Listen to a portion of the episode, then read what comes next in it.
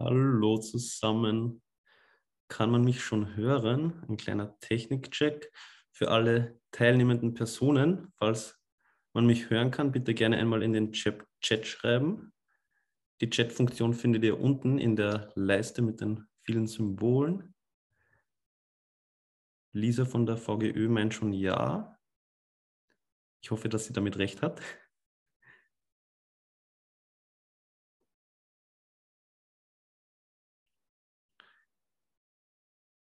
Kann irgendjemand von den teilnehmenden Personen noch den Chat öffnen und kurz reinschreiben, ob ja, man mich schon steht, verstehen dass kann? alle dich hören können. Bitte? Im Chat steht, dass alle dich hören können. Wirklich? Mir ja, da steht von der äh, von Karl steht Jap und ja. Okay, dann, dann ist, liegt das Problem wohl an meinem Chat. Warte. Nadine schreibt allerdings, Chat ist deaktiviert. Nicht, okay. dass ich wüsste. Aber ein paar Teilnehmer nehmen, heben die Hand bei mir. Okay. Aber im F und A, also im Frage und Antwort, passiert einiges. Okay, dann vielleicht wurde da. Ah, das ist, stimmt, das ist F, ich dachte F und A und der Chat ist dasselbe, sind das zwei? Nee, nee, eben nicht. Das war eigentlich auch was, was ich da dann noch erwähnen wollte. Aber okay, es scheint also so, dass man uns hören kann. Das ist schon mal gut. Ähm, dann hoffe ich, dass auch Dr. Keller und Tim gleich da sind. Aber ich werde dann schon mal beginnen. Und zwar herzlich willkommen zum, zum Online-Kickoff-Event zu unserer Studie. Für alle, die mich nicht kennen, mein Name ist Benjamin, ich bin der Gründer von Watson. Und bevor es jetzt dann losgeht mit zuerst Nikos Präsentation, dann ähm, der Präsentation von Dr. Keller und dann einer kurzen QA-Runde, noch ein paar Worte von meiner Seite. Primär kurze Danksagung an diverse Personen, die involviert sind in ja, das ganze Projekt sozusagen. Und zwar genau vorweg, ähm, wie schon erwähnt, es wird jetzt nach meiner Ansprache hier eine kurze Präsentation von Nico folgen, dann eine von Dr. Markus Keller und danach gehen wir noch in eine QA-Runde dazu bitte eben das schon von vielen entdeckte FA oder QA, ich bin mir nicht sicher, wie es bei euch angezeigt wird, Feld unten nutzen. Da könnt ihr Fragen reinstellen, gerne auch ähm, mit Ansprache, falls ihr die Frage an Nico richten wollt oder an Dr. Keller. Und wenn ihr eure Frage schon sehen solltet, dann könnt ihr gerne auch die Frage von anderen Personen liken sozusagen. Dann wird uns die ganz oben angezeigt und dann können wir die ja, dann sehen wir, dass die wichtig ist sozusagen, dass die von vielen Personen gefragt wird und dann können wir, wir die direkt aufgreifen im Anschluss. Perfekt, genau. Von meiner Seite her an dieser Stelle noch ein großes Dankeschön schon, mal, schon einmal an alle Personen vom IFPE, also vom Forschungsinstitut für pflanzenbasierte Ernährung, die diese Studie ermöglichen und die jetzt auch schon im, in der jüngeren Vergangenheit sozusagen einiges an organisatorischer Planungsarbeit in das ganze Projekt hineingesteckt haben. Außerdem auch noch ein großes Dankeschön an, an, an alle involvierten Personen von der VGÖ, also von der Veganen Gesellschaft Österreich, die heute hier die Technik zur Verfügung stellen, dass wir dieses Online-Event machen können. Und außerdem auch noch ein großer Dank von meiner Seite an ProVeg und Vegan News, die bei der Kommunikation zur Studie geholfen haben und das hoffentlich auch noch in Zukunft machen werden, weil das Projekt ja auch noch einige Monate in Anspruch nehmen wird. Und zu guter Letzt noch, bevor ich das Wort an Nico übergebe, der dann eben mit seiner Präsentation startet, auch noch ein großes Dankeschön an Dr. Markus Keller und Nico Rittenau, die sich heute hier die Zeit nehmen, um kurz zu präsentieren und dann im Nachgang gemeinsam mit Tim, der ebenfalls vom IFPE, also vom Forschungsinstitut ist, hoffentlich möglichst alle Fragen beantworten und offene Punkte klären. Genau, das war es jetzt auch schon von meiner Seite. Ich wünsche euch allen ja, eine also tolle Präsentationen und übergebe damit das Wort an dich, Nico. Dankeschön. Bin ich schon zu hören? Jetzt hast du das Mikro ausgeschaltet. Bin ich zu hören, Benny? Wie schaut es aus? Beziehungsweise zu sehen, nicht zu sehen. Ja, also ich kann dich hören und jetzt auch sehen. Okay, großartig. Super dann gehe davon aus, dass alle anderen mich auch hören können und sehen können. Wenn nicht, dann ähm, bitte schreit das gerne ein. Ja, von meiner Seite aus auch ähm, herzlich willkommen und äh, vielen Dank, dass sich noch so viele Leute jetzt am späteren Abend die Zeit genommen haben, um sich mit uns das Thema der äh, Multivet-Studie anzugucken. Ähm, wir haben, je nachdem wie schnell ich spreche, jetzt ungefähr so gute 15 Minuten kurze Einführung von meiner Seite aus, wo ich äh, folgende drei Fragen beantworte. Geht gerade nichts weiter. So, folgende drei Fragen beantworte. Zum einen, damit wir alle auf demselben Stand sind und dann auch überleiten können in die anderen beiden Teile. Ähm, was verstehen wir überhaupt unter gesunder Ernährung? Das ist eine wichtige Basisfrage, damit wir eben dann die äh, Frage Nummer zwei und drei beantworten können, nämlich äh, wie ist die Nährstoffversorgung bei veganer Kost und wie äh, gesundheitsförderlich ist sie? Und Nummer drei, ähm, warum ist denn eine vegane Nahrungsergänzung und generell eine Nahrungsergänzung unter den aktuellen Bedingungen noch gut und sinnvoll? Und die ja, mehr zu der Studie selbst wird dann Dr. Markus Keller sagen. Äh, Benjamin vielleicht auch dann noch etwas zu den ganzen Rahmenbedingungen. Im QA besprechen wir dann noch detaillierte Fragen und von meiner Seite aus ein bisschen ein Intro vorab. Ähm, es gibt so ein paar Merksätze, die ich gerne noch äh, zu Beginn mitgeben möchte, damit wir alle im selben Boot sind. Die sind auch wichtig für die gesamte Präsentation. Ähm, wir sprechen über das Thema Nahrungsergänzungsmittel und da müssen wir festhalten, dass die Natürlichkeit einer Sache, die ja oft im Kontext der Nahrungsergänzung genannt wird, beziehungsweise die fehlende Natürlichkeit als Kritikpunkt aufgeführt wird, ähm, aus gesundheitlicher, aus ernährungswissenschaftlicher Sicht kein Argument für oder gegen etwas ist. Wir werden da später noch ein bisschen mehr im Detail darauf gehen. Das ist nur wichtig, dass wir das für den Moment festhalten, denn es hat keinen argumentativen Wert in sich. Unsere gesamte Lebensweise als Kulturwesen ist quasi ein Gegenentwurf zu, der, zu dem Naturwesen, äh, das viele Menschen gern sein wollen würden. Und abseits der Nahrungsergänzung und bei anderen Bereichen würde auch niemand sagen, warum ist es denn so wichtig, dass es eben unnatürlich ist, dass wir Technik und Medizin und weiteres haben. Ähm, die Frage bei der Nahrungsergänzung, und darauf äh, kommen wir noch, ist, ist es denn gesund oder ungesund? Ist es wichtig oder ist es unwichtig und unter welchen Voraussetzungen ist denn eine Nahrungsergänzung angebracht? Ähm, die Dosisfrage ist eine wichtige, gerade auch eben viele Leute auf der einen Seite haben Sorge, dass die Nahrungsergänzung vielleicht zu gering für sie dosiert wäre, andere haben Sorge, dass die Nahrungsergänzung zu hoch dosiert wäre, ähm, dass gewisse Stoffe gut und gewisse weniger gut wären. Wir besprechen das noch. Am Ende des Tages sind bei allen essentiellen Nährstoffen dieselben Fragen angebracht, nämlich vor allem, in welcher Dosis führen wir sie zu und die Dosis wird über die Wirkung entscheiden. Ähm, wir sprechen natürlich über gesunde Ernährung und ähm, aus Zeitgrund sprechen wir nicht über nachhaltige Ernährung, aber einer der Hauptgründe neben der äh, klassischen tierethischen Thematik ist ja die Ökologie, der ökologische Fußabdruck unserer Ernährung, warum Menschen sich pflanzenbetont oder, oder überwiegend pflanzlich oder rein pflanzlich vegan ernähren. Ähm, die eine gesündeste oder die eine nachhaltigste Ernährung, die gibt es aber nicht, denn wir haben eine breite Lebensmittelauswahl, man kann sich in quasi jeder Ernährungsweise besser oder schlechter, gesund oder ungesund ernähren. Das heißt, wir klären jetzt gar nicht die Frage, was ist die eine gesündeste Ernährung, sondern was sind die wichtigsten Parameter für gesunde Ernährung und warum spielt zumindest unter den heutigen Rahmenbedingungen die Nahrungsergänzung, zumindest für viele Ernährungsweisen, noch so eine tragende Rolle. Ähm, wir sprechen über Nährstoffe natürlich und das ist wichtig, denn wir müssen nicht über Lebensmittel sprechen. Der Körper braucht, wie wir noch sehen werden, ein Set an essentiellen Nährstoffen, er braucht aber keine speziellen Lebensmittel. Und wir müssen also weniger die Frage stellen, brauchen wir jetzt Lebensmittel A, B und C, sondern wo kriegen wir denn zum Beispiel jene, Lebens, äh, jene lebensnotwendigen Nährstoffe, die in tierischen Produkten sind, auch über pflanzliche Lebensmittel und an welchen Ecken und Enden könnte es denn knapp werden, sodass wir Nahrungsergänzungsmittel noch brauchen. Und der letzte Punkt, äh, wir stellen einige äh, oder wir gehen einige komplexe Themen an und auf sehr viele komplexe Fragestellungen gibt es keine einfachen Antworten, die man mit einem Satz oder mit Ja oder Nein beantworten kann. Und äh, deswegen ist es auch wichtig, dass man sehr stark differenziert, wenn man über all diese ernährungsphysiologischen oder, oder anderweitig gearteten Fragestellungen spricht. Okay. Ähm, was ist gesunde Ernährung? Äh, vorab die wichtigste Kernfrage, glaube ich, damit wir alle hier am selben Boot sind. Eine gesunde Ernährung, beziehungsweise wie die Daten der Global Burden of Disease Study äh, mit den deutschen Daten zeigen, im Umkehrschluss eine, eine, ungesunde Ernährung ist einer der größten Risikofaktoren für unsere Gesundheit. Oder wenn wir eben positiv framen, eine gesunde Ernährung ist einer der größten Schutzfaktoren für unsere Gesundheit, für unsere Langlebigkeit. Aber, und auch das sollten wir nicht vergessen, ist keine Wunderwaffe, sondern äh, im Rahmen unserer genetischen Möglichkeiten, im Rahmen unserer Umweltbedingungen ist das Risiko für gewisse Erkrankungen höher oder niedriger. Und mit unserer hoffentlich gesunden Ernährung können wir im Rahmen unserer Möglichkeiten den gesundheitlichen oder unsere Gesundheit bestmöglich verbessern, optimieren. Aber selbstverständlich ist es keine Wunderwaffe, wie manchmal auf den sozialen Medien genannt wird.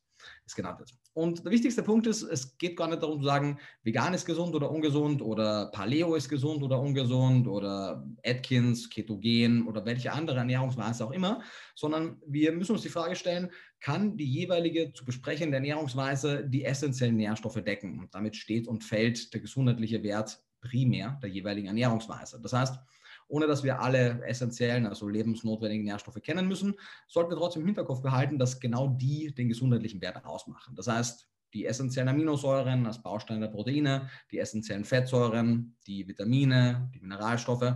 Wenn diese für den menschlichen Körper lebensnotwendigen Stoffe, also Stoffe, die er zum Überleben braucht, aber nicht selbst in ausreichender Menge produzieren kann und deswegen von außen zuführen muss, wenn die Ernährungsweise diese Stoffe in ausreichender Menge nicht zu viel, nicht zu wenig liefert, dann stehen die Chancen gut, dass es sich um eine gesunde Ernährungsweise handelt. Und ob jetzt einer oder mehrere dieser Stoffe aus einem Nahrungsmittel oder aus einem Nahrungsergänzungsmittel kommt, ist für den Körper, wenn die Dosierung, die Qualität, die Verbindung und weiteres passt, nicht essentiell, nicht wichtig, sondern die wichtige Frage ist eben, können die Stoffe quantitativ und qualitativ optimal zugeführt werden.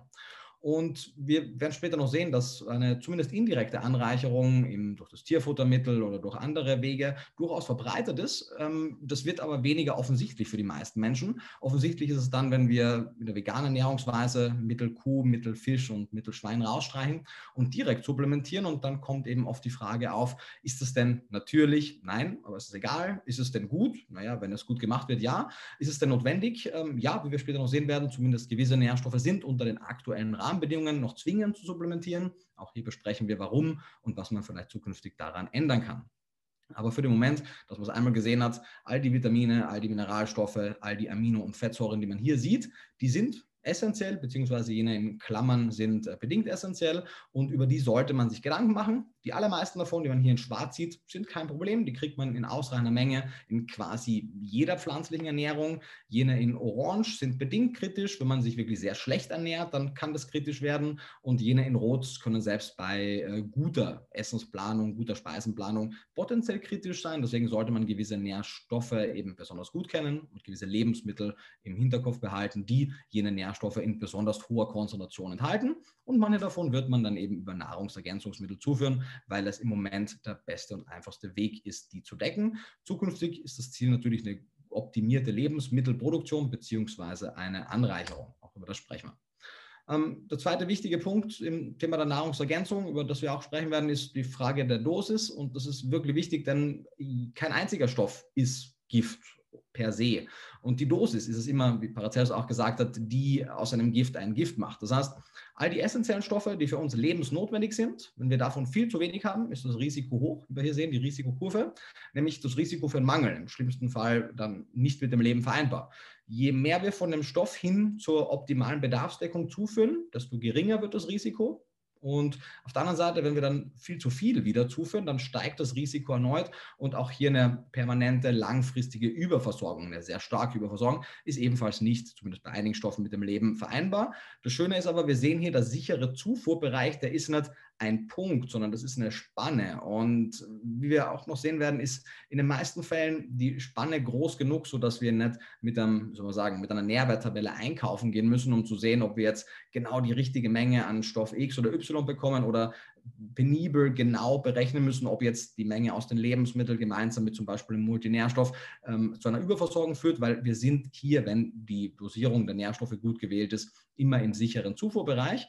Im Zweifelsfall möchte man, weil der Körper auch nach oben hin etwas korrigieren kann, das heißt die Aufnahme von Stoffen etwas erhöhen oder senken kann, lieber im Zweifelsfall etwas zu gut als etwas zu schlecht versorgt sein, denn der Körper kann etwas besser die leichte Überversorgung kompensieren, indem er die Nährstoffaufnahme etwas hemmt. Die Nährstoffaufnahme extrem erhöhen kann er in manchen Fällen auch, aber nicht so leicht wie die Nährstoffaufnahme zu reduzieren.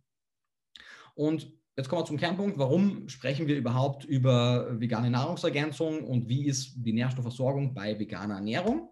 Gibt mehrere Studien zu dem Thema. Zwei aus meiner Sicht sehr relevante, weil sie zum Beispiel bei der Schweizer Untersuchung auch Blutwerte genommen haben, ist die Untersuchung von Sobiecki, äh, die, die, die, Untersuchung von Schüppach und Kollegen aus der Schweiz aus 2017, aber auch Sobiecki 2016 ist für uns interessant. Wir sehen hier drei verschiedene Balken in drei Farben. grün vegan, blau vegetarisch, rot mischköstlich.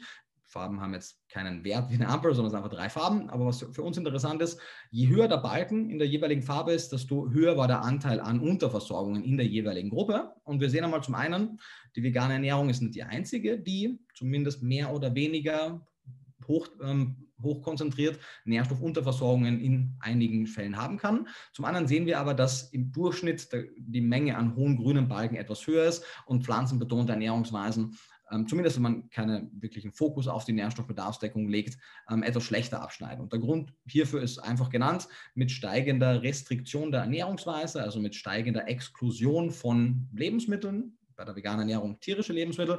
Mit steigender Restriktion der Nahrungsmittelauswahl steigt potenziell das Risiko für Unterversorgungen, einfach weil abseits der Ethik, abseits der Ökologie einige tierische Produkte sehr nährstoffdicht sind und damit eine wichtige Rolle spielen könnten bei der Nährstoffversorgung. Wenn man aus guten Gründen, aus Ethik, aus Ökologie, aber diese Produkte aus der Ernährung exkludiert, dann sollte man gewisse Lebensmittel kennen, die diese Nährstoffe auch dicht konzentriert liefern. Da ist die Lebensmittelindustrie zukünftig noch mehr gefragt, dass es diese Lebensmittel auch gut verfügbar gibt.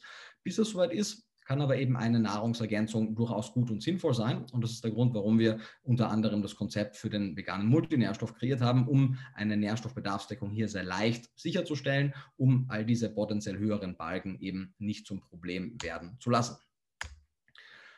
Grundsätzlich haben natürlich tierische Produkte kein Monopol auf Nährstoffe, aber es ist eben eine Frage der Verteilungsdichte. Sämtliche Mineralstoffe natürlich kommen ursprünglich aus dem Boden, werden über die Pflanze aufgenommen und dann entweder vom Pflanzenfresser, der dann vom Fleischfresser gefressen wird, oder man ähm, lässt eben das Mitteltier weg und, und holt sich die Nährstoffe aus den Pflanzen. Das kann wunderbar funktionieren. Mit ein paar wenigen Tricks ist die Bioverfügbarkeit von Mineralstoffen pflanzlicher Herkunft auch vergleichbar mit den Tieren. Aber wir haben eben oft im Pflanzenreich beispielsweise Thema Kalzium keine so dicht konzentrierte Quelle, wie man jetzt das in der Kuhmilch und noch mehr im Käse findet. Zumindest solange pflanzliche Käsealternativen nicht angereichert sind. Und das sollten sie sein. Natürlich kann man wahnsinnig viel Brennnessel essen, aber das machen die wenigsten regelmäßig. Es gibt tolle angereihte Pflanzenmilchsorten, aber da sind wir eben im Thema der Anreicherung. Es gibt theoretisch einige sehr kalziumreiche Mineralwässer, aber auch zu denen hat nicht jeder Zugriff. Und wenn wir gutes Leitungswasser haben, warum sollten wir Flaschenwasser holen?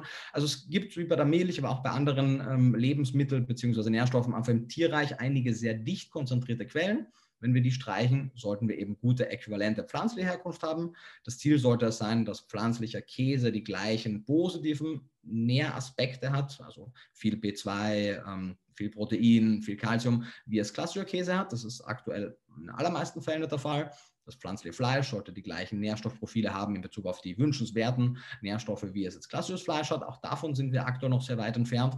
Und weil eben all diese Quellen, Fisch für Omega-3 und Jod und Fleisch für Eisen und Zink und Milch für zum Beispiel Kalzium, in der veganen Ernährungsweise nicht in dem Maße gegeben sind, und wie wir auch später noch sehen werden, durch die Lebensmittelverarbeitung, die Nährstoffdichte der meisten Lebensmittel auch noch etwas sinkt, ist eben für die Überbrückung, bis die Lebensmittelindustrie nicht nur auf Geschmack und Haltbarkeit und Preis guckt, sondern eben auch auf Nährstoffdichte. Bis dahin ist eine Nahrungsergänzung ein gut erforschter, sicherer und preiswerter Weg, das auszugleichen nicht nur bei den Mineralstoffen, auch bei den Omega-3-Fettsäuren zum Beispiel ist es ein ähnlicher Fall. Wir haben natürlich in den meisten Fällen im Kopf, dass der Fisch das Omega-3 liefert. Menschen essen Lachs deswegen oder Fischölkapseln. Aber hier akkumuliert sich nur eine Fettsäure, die primär im Ursprung aus äh, Mikroalgen wie das Schizohydrium kommt, aus Mikroalgen und marinen Pilzen. Aber weil eben dieses Mikroalgenöl nicht sehr weit verbreitet ist, um pflanzliche Fischalternativen beispielsweise anzureichern, ist eben aktuell die Empfehlung, solche Mikroalgenöle als Nahrungsergänzungsmittel zu nehmen. Zukünftig wird es aber hoffentlich so sein und daran arbeiten wir auch, dass eben die Lebensmittel jene Nährstoffe mitbringen, die wir haben wollen. Dann halten sich vegan lebende Menschen einfach an die offiziellen Zufuhrempfehlungen der Fachgesellschaften, tauschen halt nur Fisch gegen veganen Fisch und Fleisch gegen veganes Fleisch ein und so weiter und können dann ohne großen Aufwand ihre Nährstoffbedarfsdeckung sicherstellen.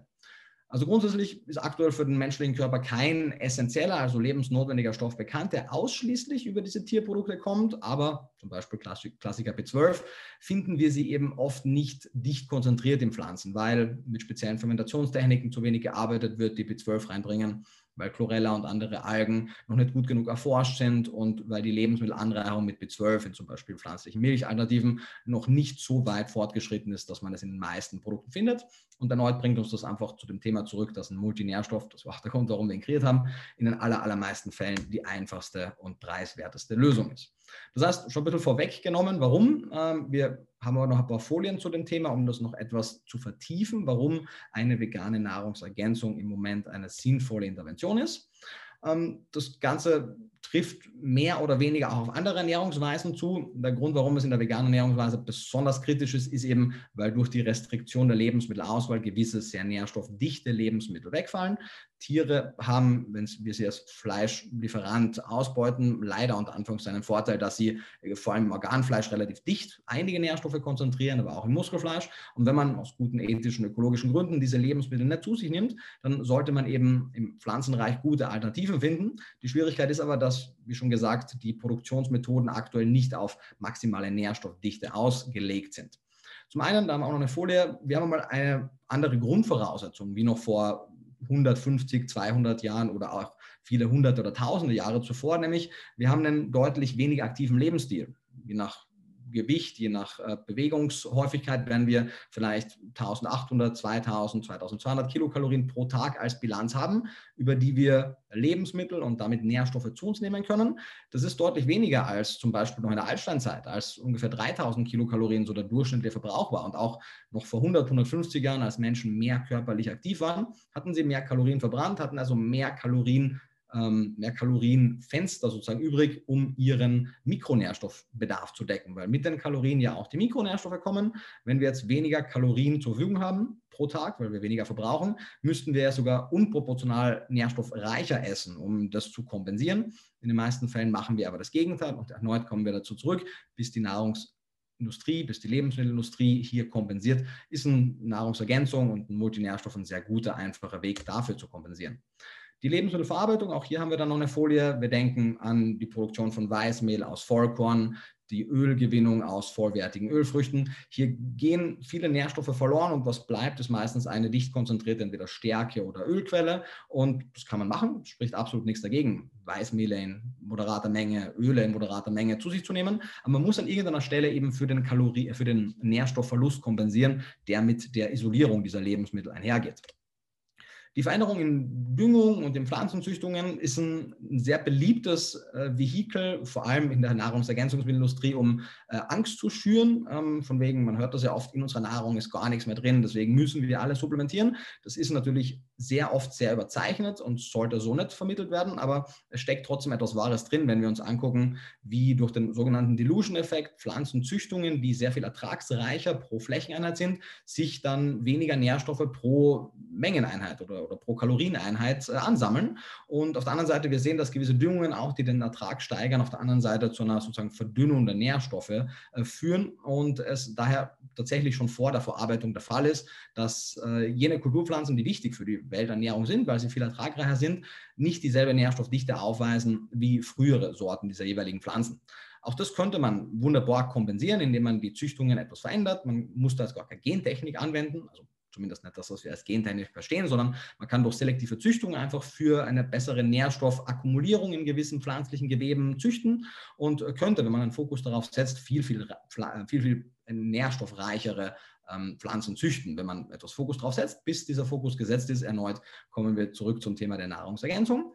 Und je nachdem, wo wir leben, haben wir vielleicht mehr oder weniger Glück, was die generelle Mineralisierung unserer Böden angeht. In der Dachregion, aber auch in ganz Europa generell, ähm, haben wir vor allem, wie wir später noch sehen werden, zwei Dinge, die den meisten einfällen. Zum einen die Jodversorgung, zum anderen die Selenversorgung. Wir haben bei der Jodversorgung schon seit sehr langer Zeit entdeckt, dass wir ohne eine Nahrungsergänzung über den Weg der Anreicherung des Salzes die Jodzufuhr nicht optimal erreichen können. Wir sehen das auch in manchen Teilen Europas äh, beim Selen. Manche Länder wie Finnland zum Beispiel reichern ihre Böden mit Selen an, haben seitdem äh, deutliche Verbesserungen in der Selenversorgung der Bevölkerung. Das heißt, wir haben das in der Vergangenheit immer schon wieder einmal auch bei zumindest einzelnen Nährstoffen erlebt, dass wir Engpässe haben und haben die über eine gezielte Anreicherung gut ausgehebelt. Und es wird Zeit, dass wir diese Aushebelung gewisser potenziell kritischer Nährstoffe eben noch etwas breiter spielen. Ähm, hier ein bisschen vertiefend, hier sieht man rechts ähm, eine Veröffentlichung von Eaton, wo ähm, in etwa hochgerechnet wurde, wie hoch der Energieverbrauch im Paläolithikum in etwa war. Da kam man auf äh, Werte von etwa 3000 Kilokalorien. Man sieht auf der linken Seite die Referenzwerte für Menschen je nach äh, Geschlecht und Tätigkeitslevel, also wie viel oder wenig sie aktiv sind. Und wir sind hier irgendwo bei 1800, 2300, das ist ein Paarwert von 1,4, also das, was die meisten Menschen haben.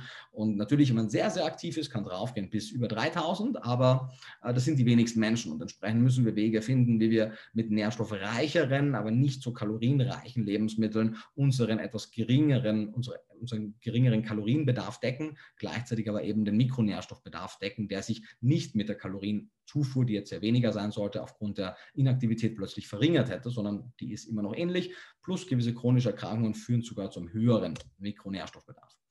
Ähm, wir haben das auch schon kurz angesprochen bezüglich der, der, Verarbeitung von Lebensmitteln. Man sieht hier im Vergleich die Nährstoffdichte mit 100 Prozent vom Vollkornmehl. Das heißt, es ist nicht, dass Vollkornmehl 100 Prozent des Bedarfs dieser Nährstoffe deckt, sondern nur, dass das, was hier mit 100 angegeben ist, eben die jeweilige Dichte im Vollkorngetreide an den einzelnen Nährstoffen ist. Was uns interessiert ist, wie sich sukzessive mit geringerem Ausmalungsgrad, also mit weniger Randschichten, die wir im Getreide belassen, die Mikronährstoffdichte abnimmt, die B-Vitamine sich verringern, die Mineralstoffe sich verringern verringern und wir am Ende mit einem Lebensmittel dastehen, was einen ähnlichen kalorischen Gehalt immer noch hat wie das Vollkorngetreide.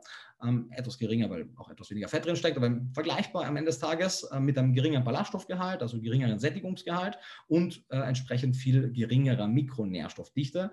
Und in einigen Ländern, zum Beispiel in den USA, ist es äh, obligatorisch, dass dem Weißmehl und dann damit hergestellten Produkten wie Backwaren, äh, zumindest einige der im Laufe der Raffinierung verloren gegangenen Nährstoffe wieder zugesetzt werden, sodass zum Beispiel Eisen dazukommt, um für die verlorene Eisenmenge durch die Raffinierung des Getreides zu kompensieren. Ähm, sowas finden wir aber zum Beispiel in der Dachregion noch nicht. Ob jetzt speziell das Eisen hier eine gute Idee ist oder nicht, sei dahingestellt, aber die Idee zu sagen, man, man fügt jene Nährstoffe, die im Laufe der Verarbeitung verloren gegangen sind, am Ende wieder zu, also diese Lebensmittelanreicherung, ist ein wichtiger Gedanke, den wir noch zu wenig spielen. Ein anderer wäre, einfach schon einmal die Mikronährstoffdichte durch Bodenmineralisierung so sehr zu erhöhen und auch durch Pflanzenzüchtungen so zu erhöhen, dass wir eine bessere Anreicherung in dem Lebensmittel schon vor der Verarbeitung haben. Und eine dritte Variante, das ist das, was wir aktuell zumindest kurz- und mittelfristig kompensatorisch machen sollten, bis die anderen zwei Varianten greifen, dass wir eben einfach über Nahrungsergänzungsmittel jene Nährstoffe ausgleichen. Ähm, hier sieht man zum Beispiel jetzt in Bezug auf Protein und gewisse Aminosäuren, wie sich im 80-Jahres-Vergleich ähm, anhand der ertragsreicheren Züchtungsformen ähm, die, die Dichte an hier Protein und Aminosäuren beim Mais reduziert hat. Wir sind jetzt hier bei keinen tragischen Veränderungen, sind im Bereich von ungefähr 5 bis 15 Prozent, aber immerhin.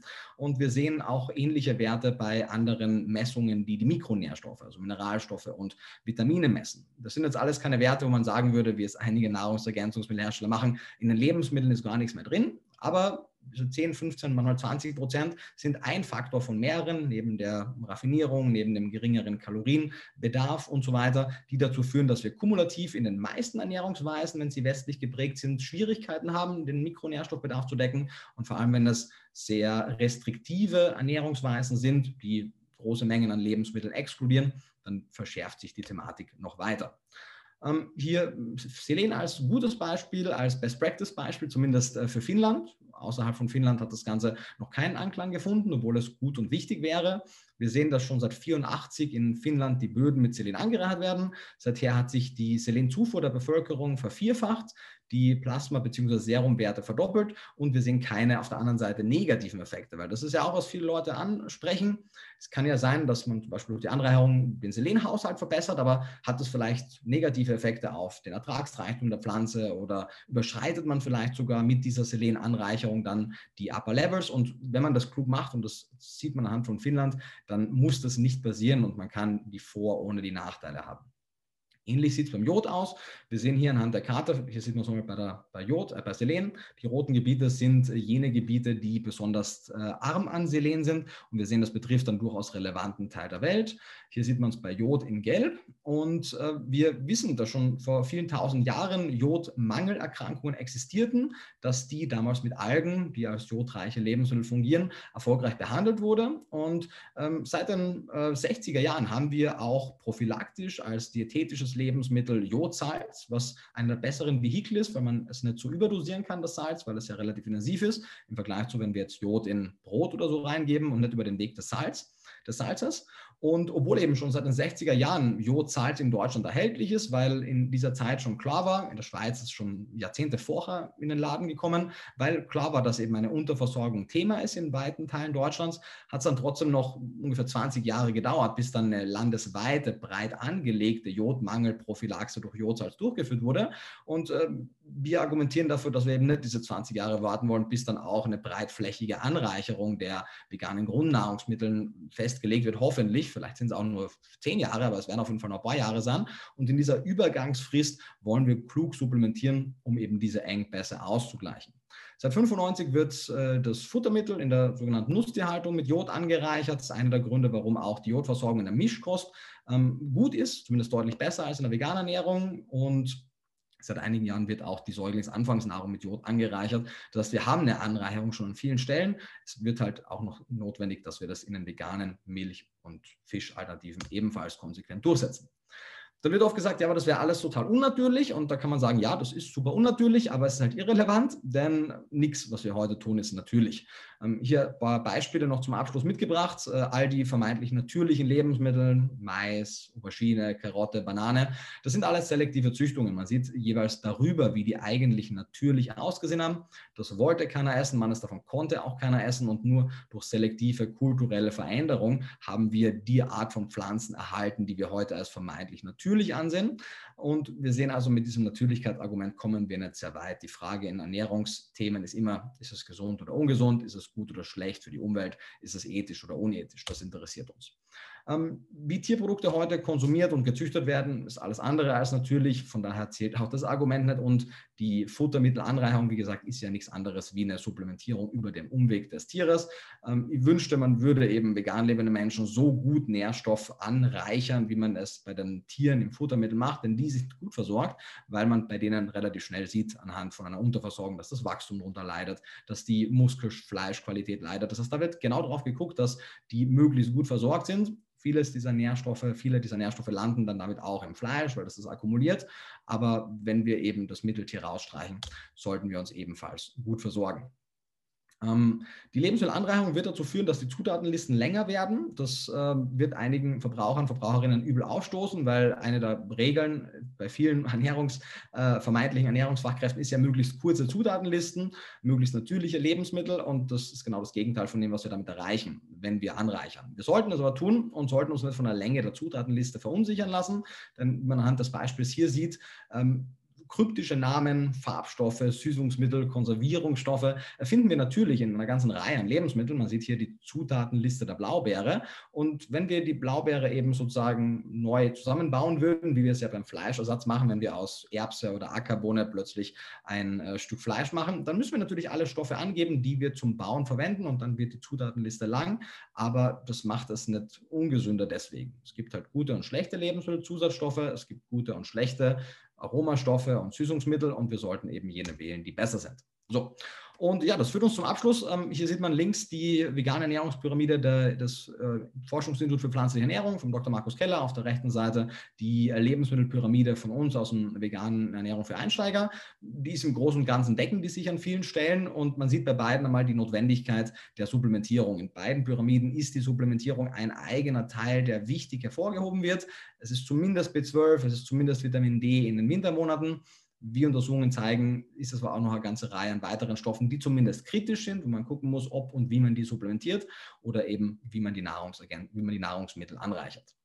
In diesem Sinne, das war meine letzte Folie. Ich übergebe mal das Wort an Dr. Markus Keller, der jetzt über die Studie selbst noch mehr spricht, denn darum geht es ja eigentlich. Ich wollte mit dem Teil nur ein bisschen vorab aufzeigen, warum es uns so ein großes Anliegen ist, dass wir zum einen Nahrungsergänzungsmittel kreieren, die gut sind, weil sie im Moment einfach notwendig sind. Auf der anderen Seite aber auch sicherstellen, dass die gut erforscht sind, dass wir all die Dinge, die wir jetzt aus der Literatur entnommen haben, auch nochmal prüfen können, indem das Team von Dr. Keller das überprüft und untersucht. Und wir hoffen auf rege Beteiligung von, von euch, die sicherstellen, dass diese Studie eben entsprechend gut durchgeführt wird. Genau, in diesem Sinne mache ich mich einmal hier stumm und höre auf, mein Bildschirm freizugeben. Vielen Dank und äh, Markus, bitte gerne von deiner Seite aus weiter. Danke, Nico. Und auch Benjamin für die Einführung und den Start. Dann würde ich auch sagen, wir machen direkt weiter. Ähm, ich glaube, jetzt muss ich deinen Screen zumachen. Das ist jetzt passiert.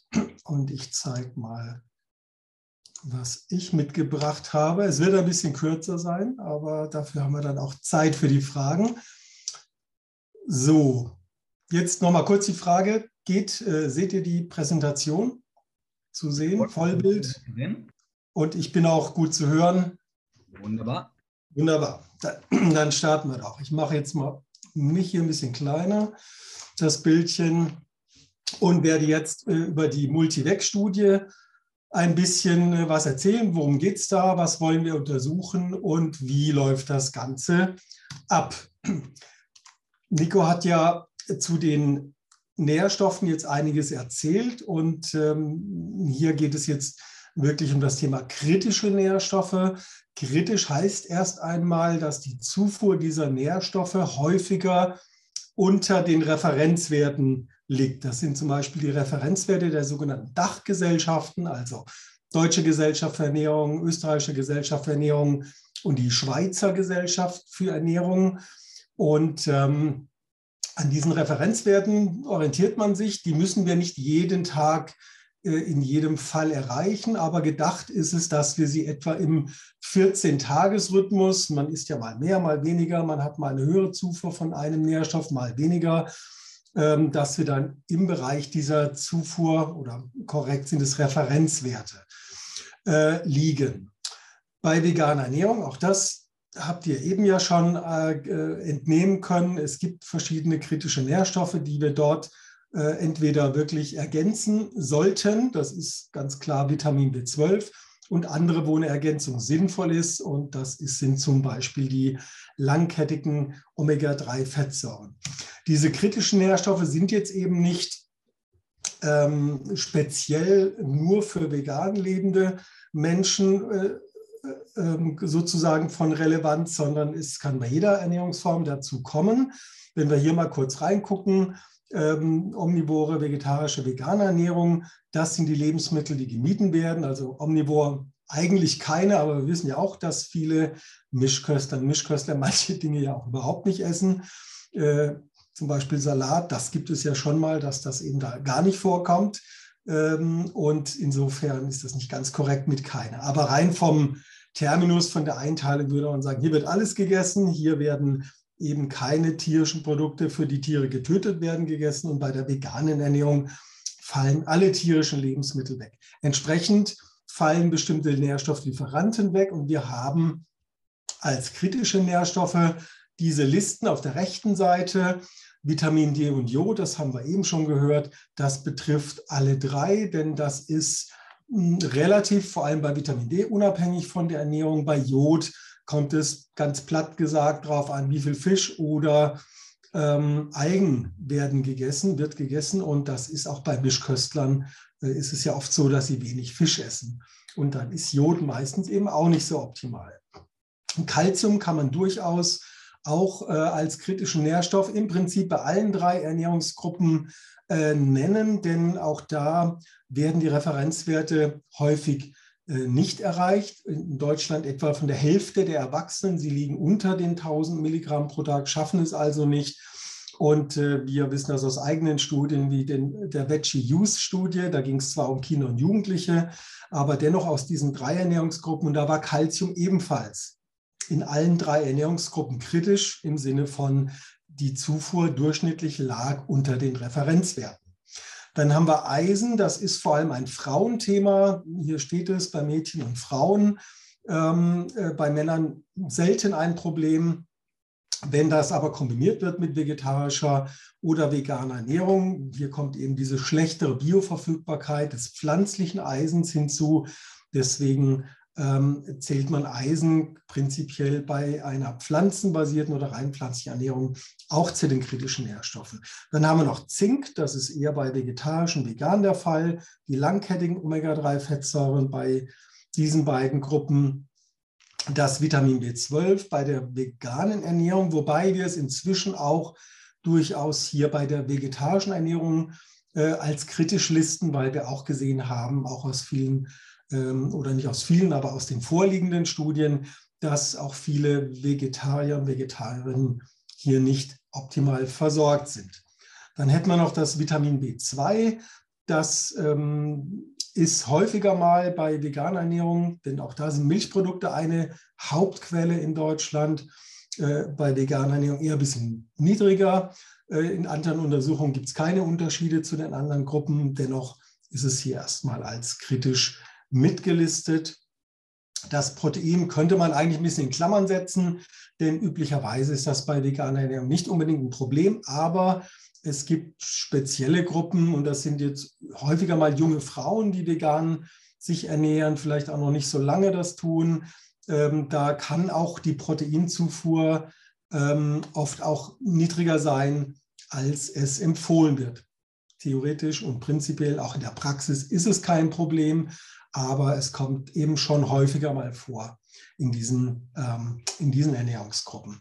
Und dann hätten wir noch das Selen. Auch das könnte man prinzipiell bei den anderen beiden, bei vegetarischen Omnivore, durchaus auch nennen. Äh, bei Omnivore habe ich ja nicht so viele Quellen, nämlich Innereien und ein bisschen Fleisch. Ähm, die pflanzlichen Lebensmittel fallen da fast komplett weg. Äh, bekannt sicher den meisten hier auch sind die Paranüsse, aber da schwanken eben die Selengehalte. Und aus den Studien sieht man eben schon, dass vor allem Veganer und Veganerinnen, aber auch die, die vegetarisch leben, schon etwas schlechter versorgt sind mit Selen als die ähm, bei einer omnivoren Ernährung. In Finnland mag das anders sein. Nico hat das berichtet, denn da werden eben die Böden mit Selen auch gedüngt und entsprechend angereichert. So, also das sind erstmal die Nährstoffe, um die es geht. Ähm, jetzt gibt es viele Multi- oder Einzelnährstoffpräparate, speziell für Veganer und Veganerinnen auf dem Markt. Was aber üblicherweise fehlt, ist wirklich, dass man die Wirksamkeit und äh, indirekt damit oder auch direkt die Bioverfügbarkeit der enthaltenen Nährstoffe untersucht hat. Denn das Zusammenstellen ist das eine, aber ähm, passt die Dosierung, gibt es Wechselwirkungen, ähm, gibt es andere Dinge, die man beachten muss. Das ist bisher eben nicht untersucht und dazu ähm, ist Watson an uns ja herangetreten, dass wir eben hier mal zusammen eine Studie durchführen. Und die Hauptfragestellung, es gibt natürlich ganz viele Unterfragestellungen, aber die Hauptfragestellung ist, wie wirkt sich äh, die 16-wöchige tägliche Verwendung eines Multinährstoffpräparats der Firma Watson Nutrition auf den Nährstoffstatus von Veganerinnen und Veganern aus. 16 Wochen, das ist dann auch schon eine wichtige Information, solange würde die sogenannte Interventionsphase gehen, also solange würden die Teilnehmerinnen und Teilnehmer das Präparat, oder es sind streng genommen verschiedene Präparate, weil nicht alle Nährstoffe in einem äh, drin sind, aber äh, insgesamt äh, über 16 Wochen eben jeden Tag diese Produkte verwenden um dann zu sehen, wie wirkt sich das. Nährstoffstatus heißt vor allem Blut, aber auch Urinwerte aus. Es ist ein Multipräparat, das heißt, es sind viele Nährstoffe, die wir uns angucken, die wir auch alle untersuchen. Aber wir haben so ein paar Schwerpunkte uns überlegt und die seht ihr mal hier. Und ähm, vielleicht auch ein paar, die gar nicht so häufig untersucht werden. Vitamin B12, das ist erstmal äh, ein Must-Have sozusagen bei veganer Ernährung. Natürlich untersuchen wir das. Dennoch, ähm, es fehlen auch hier viele äh, Studien zur Supplementierung von Vitamin B12 bei veganer Ernährung. Es gibt keine verbindlichen, äh, einheitlichen Empfehlungen, welche Dosierungen sind denn sinnvoll, richtig. Das kann man nur schlussfolgern. In diesem Präparat gibt es eben eine bestimmte Dosierung, die auch in einem aus wissenschaftlicher Sicht äh, vermutlich guten Bereich liegt. Aber wir wissen es nicht genau. Ne? Und deswegen auch tatsächlich ist das ein Fokus der Untersuchung. Dann, was überhaupt nicht ähm, so auf dem Schirm ist, ist tatsächlich Vitamin A.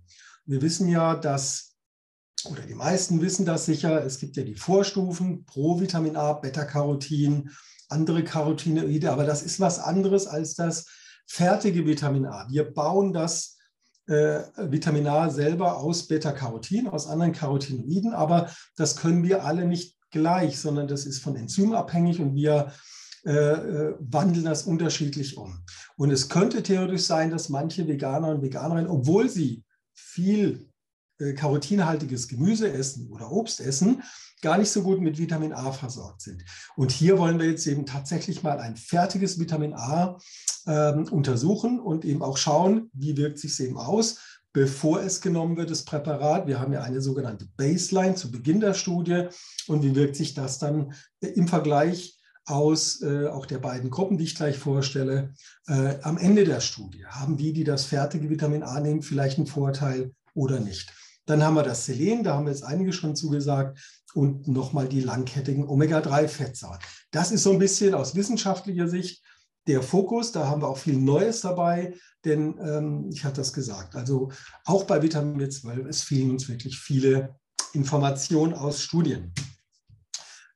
Die Studie wird folgendermaßen ablaufen. Vom Design her ist es eine sogenannte RCT, also eine Randomized Controlled Trial, eine randomisierte und placebo-kontrollierte Studie, die dann auch noch zweifach verblindet ist. Das heißt einmal, dass die Teilnehmerinnen und Teilnehmer eben nicht wissen dürfen, ob sie das echte Präparat oder ein Placebo bekommen, die natürlich genauso aussehen, genauso schmecken, aber eben nicht die Nährstoffe enthalten.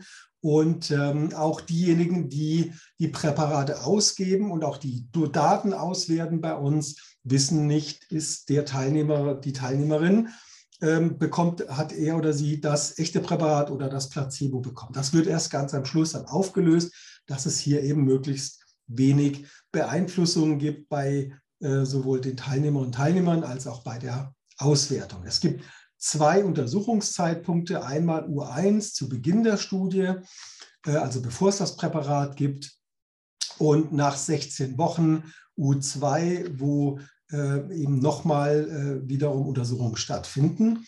Und das Ganze, ähm, weil vorhin auch schon die Frage kam, ob man denn äh, aus, aus der, also ob man aus der Schweiz auch teilnehmen kann, selbstverständlich.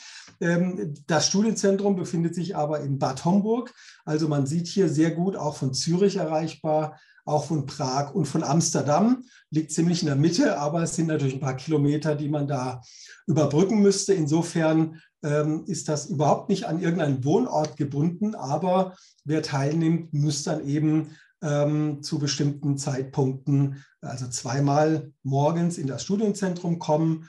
Aber wir haben das aus anderen Studien auch schon gehabt. Leute sind dann tatsächlich am Vorabend angereist, haben bei Freunden, Freundinnen übernachtet und sind dann morgens ins Studienzentrum gekommen, weil sie einfach äh, Lust gehabt haben, da mitzumachen. Also insofern äh, sind alle eingeladen, egal wo sie wohnen ja, so zwei Eindrücke aus dem Studienzentrum, finde ich, sieht ganz nett aus.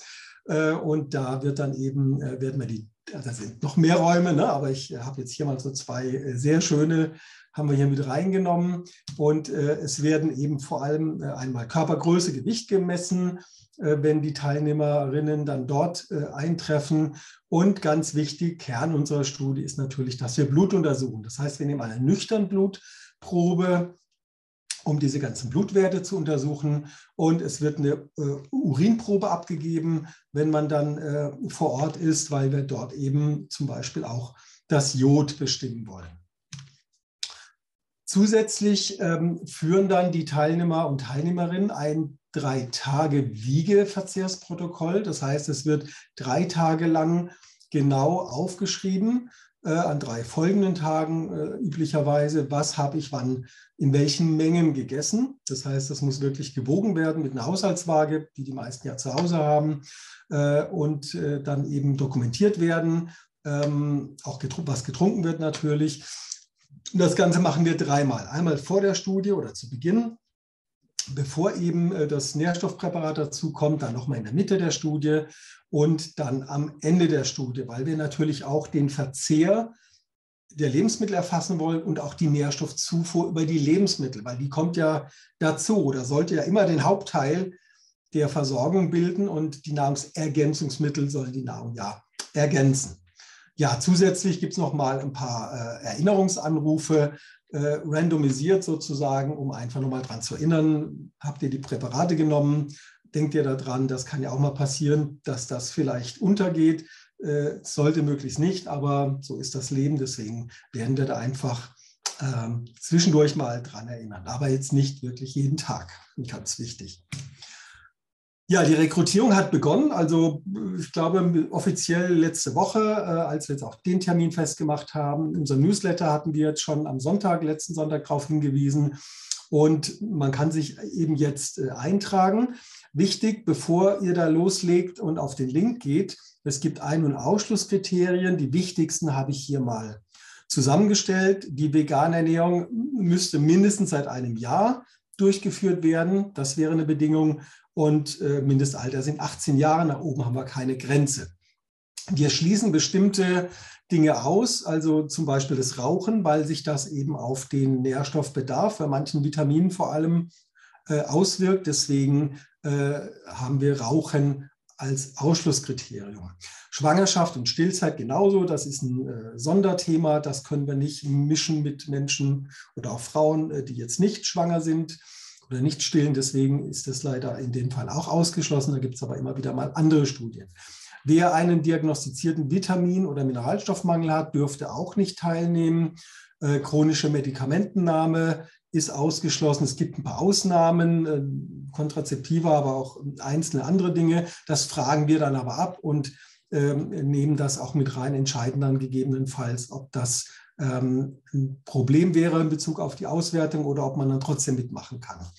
Und dann geht es natürlich darum, dass äh, diejenigen, die teilnehmen, ähm, bestimmte Nährstoffe oder die, die wir untersuchen, nicht in hohen Dosierungen bisher schon regelmäßig einnehmen dürfen. Also wer jetzt täglich ein hochdosiertes Vitamin B12-Präparat nehmen würde, der könnte nicht mitmachen, weil das natürlich äh, komplett die, äh, das neue Präparat oder die Dosierung des neuen Präparats beeinflussen würde und die Werte dann eben wenig aussagekräftig sind.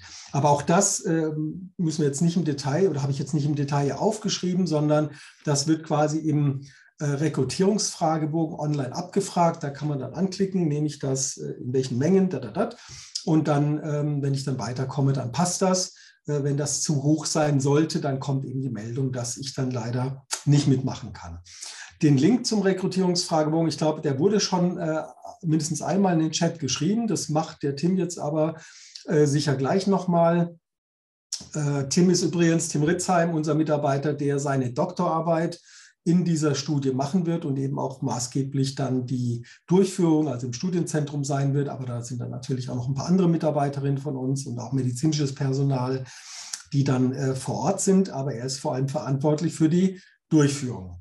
Also einmal äh, im Chat gleich nochmal oder auf unserer Seite efpe-gießen.de gibt es dann auch ähm, den Link nochmal und äh, dann kann man einfach den Rekrutierungsfragebogen ausfüllen und schon mal schauen, ob man da mitmachen kann. Ähm, zum, zu dem ersten Untersuchungstermin, da sagt Tim gleich noch was dazu, weil ich bin dann eigentlich schon erstmal am Ende und ähm, ja, möchte alle motivieren, die Lust haben, da, daran teilzunehmen. Ähm, sich da einzutragen und ähm, hier nochmal wie immer ein kleiner Hinweis auf die Fachliteratur dazu. Ganz rechts vielleicht nochmal unser neues Buch, das ist jetzt gerade im 1. April erschienen. Äh, richtet sich tatsächlich gar nicht so sehr an Veganer und Veganerinnen, weil das eher andere motivieren möchte, in diese Richtung zu gehen und immer pflanzenbasierter zu werden. Aber äh, ihr kennt ja sicher auch Leute, die äh, da noch auf dem Wege sind und dann ist sowas ein bisschen popularwissenschaftlich vielleicht auch mal eine Idee, darauf hinzuweisen. Ja, damit bin ich am Ende. Los geht's sozusagen. Äh, ich mache mal meine Präsentation zu. Und vielleicht kann Tim noch mal kurz die ersten beiden Untersuchungstermine oder zwei Wochenenden sind es ja im Oktober nennen. Da wären also die ersten Möglichkeiten. Zu den Zeitpunkten sollte man dann auch jetzt eben Zeit haben und, oder zumindest an einem der Termine, sonst wäre es jetzt schwierig. Ja, das wurde auch schon gefragt und das äh, hatten wir auch in der QA nochmal schriftlich beantwortet und es wird auch, okay. vielleicht kriegen wir es auch noch hin, dass wir es in den Chat posten. Das ist ja immer so QA und Chat, gerade noch so ein ähm, Ding im Hintergrund. Das sind der, das ist einmal im Oktober, nämlich der 8. beziehungsweise 9.10.2022 und dann eben 16 Wochen später im Januar nächsten Jahres, 2023, der 28. oder 29. erste. Und wir haben noch einen Ausweichtermin im Oktober, ein Wochenende, 15. ähm, und 16.10.2022 und dann 16 Wochen später 4. und 5. Februar 2. Ähm, 2023. Also da kann man immer schauen, ähm, ja, ob man an beiden Wochenenden Zeit hätte oder an einem und das im Rekrutierungsfragebogen auch so hinterlegen und wir würden dann die Termine ähm, so legen, dass möglichst viele auch zeitlich und örtlich dann vor Ort sein können und dass es für die meisten passt. Gut, Benjamin, magst Wunderbar. du Fragen durchgehen oder wie ist unser, unser Plan? Ja, ich würde auf ein paar Fragen, also ich würde euch ein paar Fragen stellen. Vorweg noch kurz die Frage, weil ja mein Chat am Anfang irgendwie, glaube ich, nicht ganz so funktioniert hat, wie er hätte sollen. Ich habe jetzt die Termine reingeschrieben und davor auch den Link, der direkt zur Anmeldung führt. Ähm, kann man das lesen? Ich sehe es. Du siehst es? Okay, das ist schon mal ein gutes Zeichen. Ich weiß jetzt auch nicht, wie sehr die teilnehmenden Personen da reagieren können, weil irgendwie wird mir im Chat ja von denen nichts angezeigt. Ich hoffe auf jeden Fall, dass das alles sehen können und wenn nicht, ähm, im Rekrutierungsfragebogen, der ja auch im Nachgang noch an diversen Stellen verlinkt wird, ähm, findet man das Ganze ja auch. Insofern jetzt zu den Fragen. Ähm, ja, vielleicht ganz kurz. Ich glaube, ja. Ah, oder können wir nicht in F, F in, äh, Frage und Antwort reinschreiben? Weil ich glaube, das wird ja auf jeden Fall gesehen. Ja, da ist das auch schon mehrfach drin. Ja, gut, also okay. ich schreibe da jetzt auch die Termine nochmal rein, aber man sieht es auch im Chat, steht hier. Okay, Lisa von der VGÖ meint auch gerade, dass jemand schreibt, dass man es sieht. Also ich Wunderbar, denke, okay, super. Ist ersichtlich, okay, perfekt. Genau, und die erste Frage mit ähm, sehr vielen Likes ähm, lautet, riskiert man einen Nährstoffmangel, wenn man in der Placebo-Gruppe ist? Ich glaube, da wäre es ganz gut, wenn sowohl Nico als auch Dr. Keller kurz ähm, jeweils ein paar, paar Worte dazu verlieren. Insofern macht euch gerne aus, wer beginnt. Markus, magst du anfangen? Ja, das kann man ganz kurz beantworten. Ähm, alle, die teilnehmen, haben ja sozusagen ihr tägliches Leben, ihr tägliches Ernährungsverhalten oder auch Supplementierungsverhalten. Und daran sollte ja nichts geändert werden. Also das sollte genauso beibehalten werden. Also es wäre jetzt nicht so, dass jemand, der gelegentlich auch schon ein Nahrungsergänzungsmittel einnimmt, gar nicht teilnehmen kann. Es kommt eben auf die Dosierung und Häufigkeit an. Und ansonsten wird ja auch das hoffen wir mal zumindest, auch vernünftig gegessen. Das heißt, es würde ja nichts wegfallen, sondern es käme in der Interventionsgruppe eben noch was dazu, aber in der Placebo-Gruppe wird sich ja gar nichts ändern. Also insofern, wenn der Nährstoffmangel schon vorher da war, dann wird er sich äh, jetzt nicht verbessern natürlich, aber er kann dadurch nicht entstehen. Ja, konkret auch auf die, auf die Frage, weil es ja ein bisschen weiter unten auch nochmal kommt, was ist denn, wenn man bis jetzt den Multinährstoff von Watson genommen hat? Dann sollte man natürlich dann nicht mehr weiternehmen, sonst nimmt man den ja doppelt. Ähm, und ist es wirklich ein Problem innerhalb dieser 16 Wochen, beziehungsweise optimalerweise vielleicht auch schon mit ein paar Wochen jetzt davor in der Washout-Period, wenn man den absetzt und dann in der Placebo-Gruppe landet? Ähm, selbstverständlich werden sich äh, zumindest bei einigen äh, Parametern, die jetzt nicht so gut speicherbar sind, äh, die Werte reduzieren, aber es ist ausgeschlossen, dass in diesem am Ende des Tages doch relativ kurz kurzem Interventionszeitraum ein manifester Mangel mit klinischen Symptomen kommt. Das heißt, sonst würde es ja auch gar nicht durch die Ethikkommission durchgehen. Man riskiert mit der Placebo-Gruppe keine gesundheitlich abträglichen Effekte. Und selbstverständlich, wenn man hin und wieder eine angereihte Pflanzenmilch zu sich nimmt, dann ist die geringe Menge an B12 relativ irrelevant, aber die Idee wäre schon, wenn man es einrichten kann, dass man äh, so wenig wie möglich isolierte Nährstoffe zu sich nimmt. Da zählen auch die angereihten Lebensmittel, weil die Nährstoffdosierung im Multinährstoff ja grundsätzlich darauf ausgelegt ist, dass man keine anderen Dinge dazu supplementiert oder angereihte Lebensmittel zu sich nimmt. Das heißt, wenn man jetzt zweimal täglich, dreimal täglich Sojamilch mit B12 zu sich nimmt, dann ist das natürlich mehr B12 in Summe mit dem Multinährstoff, als es man braucht. Das kann man rausrechnen, ist auch nicht das Problem, aber ähm, wir würden dazu aufrufen, dass man das möglichst unterlässt. Und ähm, dann hat man auf der einen Seite eben nicht das Risiko, dass ein manifester Mangel entsteht, der gesundheitlich abträglich ist. Auf der anderen Seite haben wir aber die Gelegenheit eben, dass wir die Unterschiede sehen zwischen der Placebo- und der Währunggruppe, wie gut wir anhand der wissenschaftlichen Literatur tatsächlich die Dosierung gewählt haben, weil wird alles Sinn gemacht haben, aber ob dann tatsächlich im Zweifelsfall wir zum Beispiel beim B12 genau die richtige Dosierung für die meisten genommen haben, kann sich nur zeigen, wenn wir dann eben eine große Gruppe haben an Leuten, die nicht zu viele andere B12-Quellen dabei hat. Wunderbar, vielen Dank. Die nächste Frage geht, finde ich, in eine ähnliche Richtung und zwar lautet sie, kann man auch an der Studie teilnehmen, wenn man die Produkte von Watson schon eine Weile benutzt. In den Anforderungen stand, dass man keine Supplements nehmen darf, drei Monate davor. Genau, im Grunde genommen, glaube ich, wurde das damit schon beantwortet. Ähm, man, hat, man sollte möglichst jetzt zeitnah, wenn man sich bewirbt, dann mit der regelmäßigen Einnahme aufhören. Aber ähm, selbst wenn man erst kurz davor aufhört, man sollte halt während der Intervention kein Nahrungsergänzungsmittel in der Höhe einnehmen. Also wir fragen das ja im Rekrutierungsfragebogen ab, wie momentan supplementiert wird. Und dann gibt es eben gewisse Ausschlusskriterien. Also wir wollen jetzt natürlich nicht aufrufen explizit, dass äh, ihr auf, von heute auf morgen alle Präparate absetzt. Aber äh, die Studie geht ja im Oktober los und jetzt ist Anfang August. So, und was dazwischen liegt, das überlasse ich jetzt einfach mal der eigenen Fantasie. Ne, aber gezielt ähm, äh, würden jetzt nicht sagen, setzt alles ab, sondern äh, ihr müsst das einfach selber beurteilen. Also an der Ethikkommission rufen wir natürlich nicht dazu auf, aber wenn man möglichst aussagekräftige Ergebnisse haben möchte, möchte man das natürlich nicht verzehren durch die Einnahme von zu vielen Präparaten. Was, was wichtig ist und was wir ja, was dann auch in der sozusagen ähm, Probanden, Probandin-Aufklärung und Anweisung drin steht, ähm, man dürfte jetzt eben nicht kurz vorher wirklich was absetzen, weil das eben dann wirklich die Werte direkt beeinflussen könnte ähm, durch der Präparate oder des neuen Präparats, was jetzt untersucht wird. Insofern ähm, macht man bei anderen Studien sogenannte Washout-Phasen, wo dann eben bestimmte Dinge äh, so aus, ausgeschlichen oder ausschleichen gelassen werden und äh, man kann sich daher vielleicht so ein bisschen dran orientieren. Ne? Aber wir können jetzt natürlich nicht sagen, bis wie viel dürft ihr noch nehmen, sondern dadurch, äh, deswegen fragen wir das ja im Fragebogen ab und dann äh, sieht man ja, ob man dabei sein kann oder nicht. Wir können ja äh, einfach schon mal auch sagen, wir haben ja schon so ein paar Anmeldungen bekommen. Also wir suchen noch wirklich ausreichend, können noch ganz viele mitmachen. Ähm, und da waren dann aber schon auch einige passende dabei, bei denen es eben so gestimmt hat, dass sie eben nicht zu viel dosiert haben bei den verschiedenen Nährstoffen. Und äh, ich denke, auch hier wird es sicher einige geben, bei denen das von vornherein einfach passt. Was mir gerade einfällt, Benjamin, was wir beide, weder Markus noch ich, nicht angesprochen haben und du auch nicht, ähm, es gibt ja also ein bisschen Anreiz, dass man mitmacht und auch eine Aufwandsentschädigung. Magst du das vielleicht noch kurz ähm, benennen?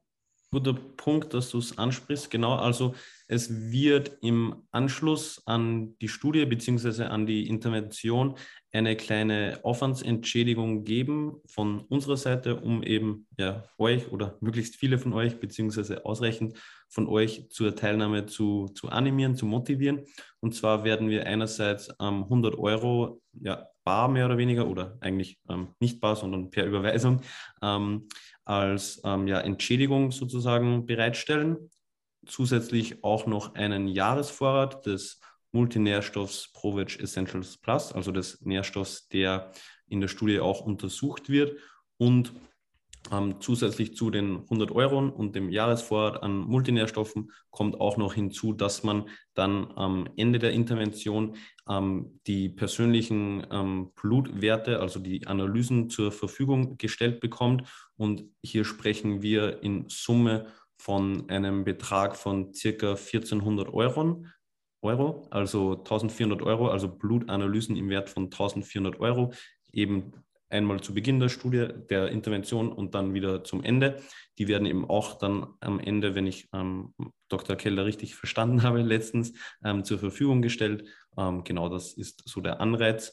Und genau, ich hoffe, das war soweit klar. Das bringt mich auch direkt zur nächsten Frage weil hier gefragt wird, wie läuft die Blutabnahme im Forschungszentrum ab? Das heißt Anreise, Termin, Anfahrts- und Übernachtungskosten. Ich glaube, da kann ich auch selber direkt kurz drauf eingehen, beziehungsweise hat Tim ja vorhin schon die Termine vorgelesen. Starten würde das Ganze eben im Oktober am 8. beziehungsweise am 9. Also das sind immer Wochenende, Wochenendtermine, also samstags und sonntags. 8. und 9. Oktober oder am 15. 16. war das, glaube ich. Oktober und dann 16 Wochen später, also Ende Januar bzw. Anfang Februar. Jetzt muss ich selber kurz im Chat schauen, was, das, was die Termine waren. Ähm, genau, im Januar dann 28. oder 29. oder 4. oder 5. Das sind aber auch ähm, Termine, die meines Wissens im Rekrutierung, also im, im Fragebogen abgefragt werden, ob man da Zeit hat. Vielleicht kurz um Bestätigung von. Ja, ja wird abgefragt und man kann auch ähm, mehrere Verfügbarkeiten angeben. Genau, sprich, je nachdem, wie man dann Zeit hat, sich Zeit nehmen kann, kann man das angeben und entsprechend ähm, ja, dann dabei sein. Anreise ähm, bzw. generell Reisekosten werden eben von uns nicht übernommen. Da müsste man sich selber drum kümmern. Deswegen halt auch die Entschädigung in Höhe von 100 Euro, um das hier ja, zumindest zu einem gewissen Grad zu kompensieren. Je nachdem, woher man halt kommt, können wir das leider nicht zur Gänze oder aber halt ähm, mehr als das übernehmen. Und ja, die Termine haben wir eben geklärt. Ähm, Übernachtungskosten dasselbe. Also im Endeffekt, was von uns ähm, bereitgestellt wird, sind eben 100 Euro Kompensation, Multinährstoff für ein Jahr und eben die ähm, Blutwerte, die auch bekannt gegeben werden. Genau, und dann direkt zur nächsten Frage bezüglich Supplementierung, ich glaube, das wurde eh schon gesagt, oder dass nochmal klar ist, wenn man Nahrungsergänzungsmittel in geringen Mengen nimmt oder angereicherte Lebensmittel, ist das Wichtigste halt, dass man das auch ganz klar angibt, dann im jeweiligen Fragebogen, dass man das zumindest am Ende dann rausrechnen kann wieder, weil das ist halt wichtig, dass wir dafür bereinigen können, statistisch dann. Genau. Ich gehe gerade noch die Fragen durch. Einiges davon wird auch bei uns auf der Homepage beantwortet. Wir haben eine eigene Unterseite zur Studie. Ähm, insofern würde ich hier jetzt, um auch die Zeit ein bisschen im Blick zu behalten, nicht auf allzu spezielle Sachen eingehen. Vieles davon findet man, wie gesagt, entweder bei uns auf der Homepage oder auch auf der Seite vom IFPE. Ähm, genau dann hier nochmal, nur um es wiederholt zu haben, es wird noch gefragt, ähm, ist schon ungefähr klar, zu welcher Uhrzeit man zu der Blutentnahme kommen soll. Das hat ja Dr. Keller auch schon erwähnt, dass es hier ähm, am Morgen, also dass die Blutentnahmen am Morgen stattfinden, dass die dementsprechend nüchtern ähm, genommen werden können, sprich je nachdem, ob man dann am Samstag oder am Sonntag ähm, dran ist sozusagen, jeweils dann eben am Samstagvormittag oder am Sonntagvormittag. Ja, wir haben einen Zeitraum aktuell auf jeden Fall von 8 bis etwa 12 Uhr vorgesehen.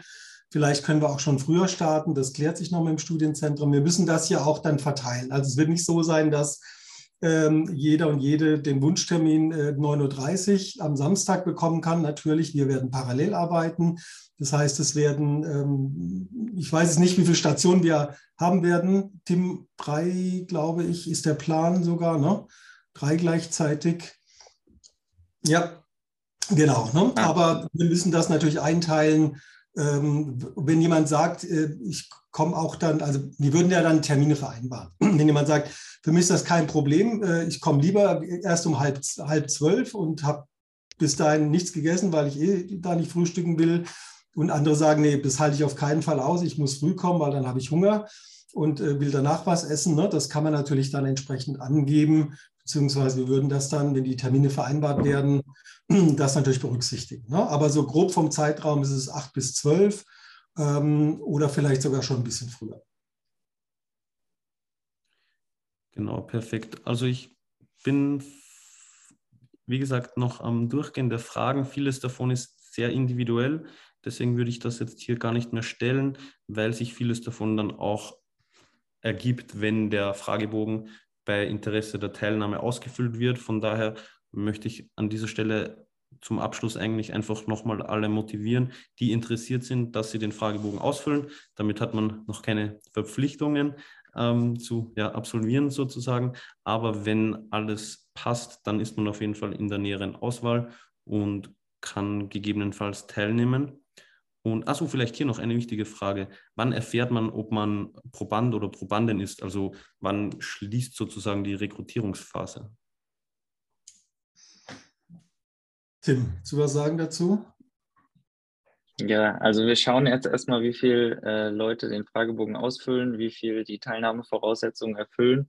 Und dann müssen wir auch gucken, dass wir ein ausgeglichenes Teilnehmerfeld oder Teilnehmerinnenfeld haben. Das war auch eine Frage ähm, wenn wir die Möglichkeit haben, das eben ja sozusagen so zu gestalten, dass es möglichst äh, ausgeglichen ist, was Geschlecht oder Alter auch angeht bei den Teilnehmenden, ähm, dann schließt dann irgendwann die Rekrutierungsphase äh, noch vor Oktober natürlich. Ist, wir müssen jetzt mal gucken, wie viele ähm, sich, sich anmelden. Also ein genaues Datum, Markus, was da könnte man jetzt nur. nur nee, das können wir jetzt ja noch nicht geben. Ja. Das kommt ja darauf an, wie, wie die Rekrutierung abläuft. Wir haben jetzt schon ein paar, die sich ja. interessiert haben und die auch passen. Ja, und jetzt ähm, muss es einfach weitergehen, kann man jetzt noch nicht sagen. Ne? Aber das werden wir, wir müssen das ja dann auch vorplanen. Ähm, also spätestens im, im September äh, werden wir natürlich dann das fix machen, weil manche werden ja dann auch unvorhergesehen doch nicht können. Deswegen ja. werden wir auf jeden Fall auch mehr rekrutieren, als wir brauchen, weil äh, es kann mal vorkommen, man kann dann eben doch nicht oder je nach was nicht schön ist, aber für uns, aber was einfach realistisch ist. Mancher äh, kann dann doch nur einmal, manche brechen die Studie ab, das ist ganz normal und insofern werden wir mehr Leute mit reinnehmen, als wir brauchen und dann haben wir einfach einen Puffer. Und ähm, ja, also dann ja. haben doch einige die Chance, auch mitzumachen. Vielleicht dazu, ohne jetzt was zu versprechen, aber ich habe das ja so parallel immer ein bisschen auch im Blick. Also es äh, sieht sehr gut aus, dass das in teilweise den nächsten Wochen vielleicht auch schon der Fall ist, dass man Rückmeldungen kriegen kann, was ja dann, wie du schon sagtest, spätestens Anfang September oder so schon ein guter Zeitraum ist, auch um zu planen, wenn man von weiter weg kommt. Perfekt. Um, ähm, ganz kurz, Benjamin, du meintest ja in den Teamblick auf die Zeit, ähm, würden wir jetzt nicht mehr so viel machen. Ich sehe jetzt ein paar Sachen, die nach meinem Ermessen im, im QA auf der Seite nicht beantwortet werden. Und das meiste davon kann mit einem Satz aber abhandeln. Äh, Sollen wir das vielleicht einfach schnell noch durchgehen, dass die Leute, die noch Zeit haben, wie sie das anhören können? Ähm, ja, von meiner Seite her gerne. Also das ja, wenn, wenn du das machen möchtest, die einmal von oben nach unten durchzugehen, sehr gerne. Ich weiß halt, weil ich den Fragebogen ähm, kenne, ähm, dass sich vieles daraus ergibt, aber ähm, wie gesagt, wenn, wenn du dir die Zeit nehmen möchtest, für alle, die es noch interessiert, von meiner Seite her sehr gerne. Ja, also Markus, wenn du Können wir noch Fragen direkt dann gebe? Also, ich glaube, du hängst. Deine Verbindung oh, okay. ist. Ich mache mal ich wieder. Uh. Ich glaube, er mag nicht mehr. Bitte? Er will nicht mehr. Wie ist jetzt? Nee, ja. Noch. Ja, er glaubt, er will, äh, ob man live beantworten kann, aber das ist ja das, oder? Hätte genau. ich jetzt vermutet. Genau, ja. Also ich sehe ein paar Sachen, ich Markus, wenn du was findest, was du gerne beantworten möchtest, ähm, klingt die da gerne ein. Äh, ich glaube zum Beispiel nicht, dass irgendwo beschrieben wird, ob Benjamin korrigiere mich, ob Intervallfasten ein Störfaktor ist für die Studienteilnahme. Also nee, also es werden ja Ausschlusskriterien aufgeführt, das ist da nicht drinnen, entsprechend ist das kein Problem. Ja, kann man genau, aber grundsätzlich nein. Also äh, gar kein Problem, äh, kann man machen. Gerade 16.8 überhaupt kein Thema. Äh, wo wird die Studie veröffentlicht, beziehungsweise wo ist es geplant. Also Ziel ist, dass sie in einem peer-reviewed wissenschaftlichen Journal veröffentlicht wird. Wo das am Ende des Tages basiert, ist zum jetzigen Zeitpunkt nicht abzusehen, aber es, das Ziel ist, dass es veröffentlicht wird und die Chancen sind sehr, sehr hoch, dass es gut in einem guten Journal publiziert wird. Das heißt, man wird an die Ergebnisse rankommen, weil das ist ja auch Sinn und Zweck des Ganzen, die öffentlich zur Verfügung zu stellen. Ähm, wann erfährt man es? Wie schon gesagt, äh, relativ bald. Ähm, was habe ich hier noch? Ich habe jetzt ein bisschen Überblick verloren. Äh, wird die Studie bzw. Ernährung kontrolliert, das haben wir gesagt. Es gibt ja das äh, Protokoll für die drei Tage. Ähm, die einzelnen Nährstoffe hemmen sich in der Dosierung, also das ist natürlich etwas, was wir mit überprüfen werden, aber nach allem, was wir aktuell äh, wissen, sollten sich jetzt zum Beispiel Zink und Eisen in der physiologischen Dosierung, wie sie gewählt wurden, nicht gegenseitig hemmen. So eine kompetitive Hemmung, vor der man Sorge hat, die ist untersucht, die basiert aber nur bei hohen Dosierungen, die jenseits der ähm, täglichen Zufuhrhöhe sind. Von daher gehen wir davon aus, dass es hier keine kompetitive Hemmung gibt. Äh, dauert es Samstag und Sonntag oder kann man nur am Sonntag erscheinen? Dazu weiß ich nichts. Es ist, es ist nur eintägig, richtig, Tim? Also je nachdem, welchen Termin man angibt und für, also man wird, wenn man teilnimmt, wird man für ja. einen Termin eingeteilt, für den man sich auch ja, mehr ja, oder weniger. Das ist dann immer Sam immer Samstag oder Sonntag und das und bezieht sich halt auf den äh, Kombinationstermin in 16 Wochen dann. Cool. Ja, also es ist immer einer von den Wochenendtagen. Man muss nicht Samstag und Sonntag da sein. Aber wenn man halt am ersten, beim ersten Mal am Samstag da war, dann ist man auch beim nächsten Mal wieder am Samstag da. Ja, also wenn wir ausreichend Leute auf jeden Fall finden, weil das äh, ja auf jeden Fall 16 Wochen, das was am besten passt. 16 Wochen sollte bei allen der Abstand sein. Ja, wobei, wenn jetzt jemand am Samstag am Anfang dabei ist und beim zweiten Mal nur am Sonntag kann, ist es halt ein Tag mehr oder ein Tag weniger. Ist das auch kein Ausschlusskriterium, oder? Nee, also, oder Markus? Das Als ich wieder zu hören bin, aber ich weiß nicht, ob ja. ich immer noch. Ja, du hängst. Nicht, ja. ja. Sag doch, wenn du nicht mehr magst.